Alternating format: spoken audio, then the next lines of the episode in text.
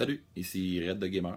Je viens d'essayer euh, le nouveau DLC de, de, Rise of Iron de Destiny. Euh, impression à chaud, wow. Euh, c'est moi j'adore. De toute façon, je suis déjà vendu Destiny. mais Rise of Iron, je pense qu'on a des belles surprises à, à voir là-dedans.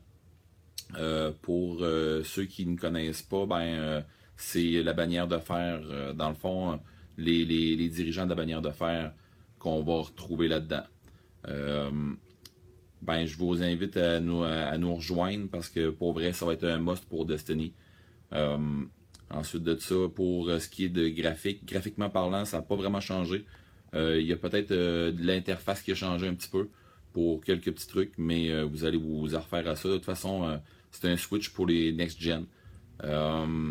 Ensuite de ça, euh, le niveau des, créatures qu'on a affrontées, euh, oui, euh, rendu au niveau 42, là, puis ainsi de suite. On commence, puis si vous n'étiez pas prêt, si vous n'étiez pas au moins 3, à 3,35 de lumière, vous allez trouver que c'est élevé un peu.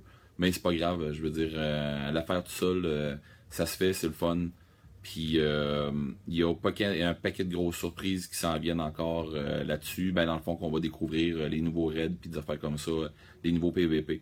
Fait que, euh, en tout cas, l'impression à chaud, encore une fois, wow. Euh, je vous laisse, j'y retourne. OK, bye.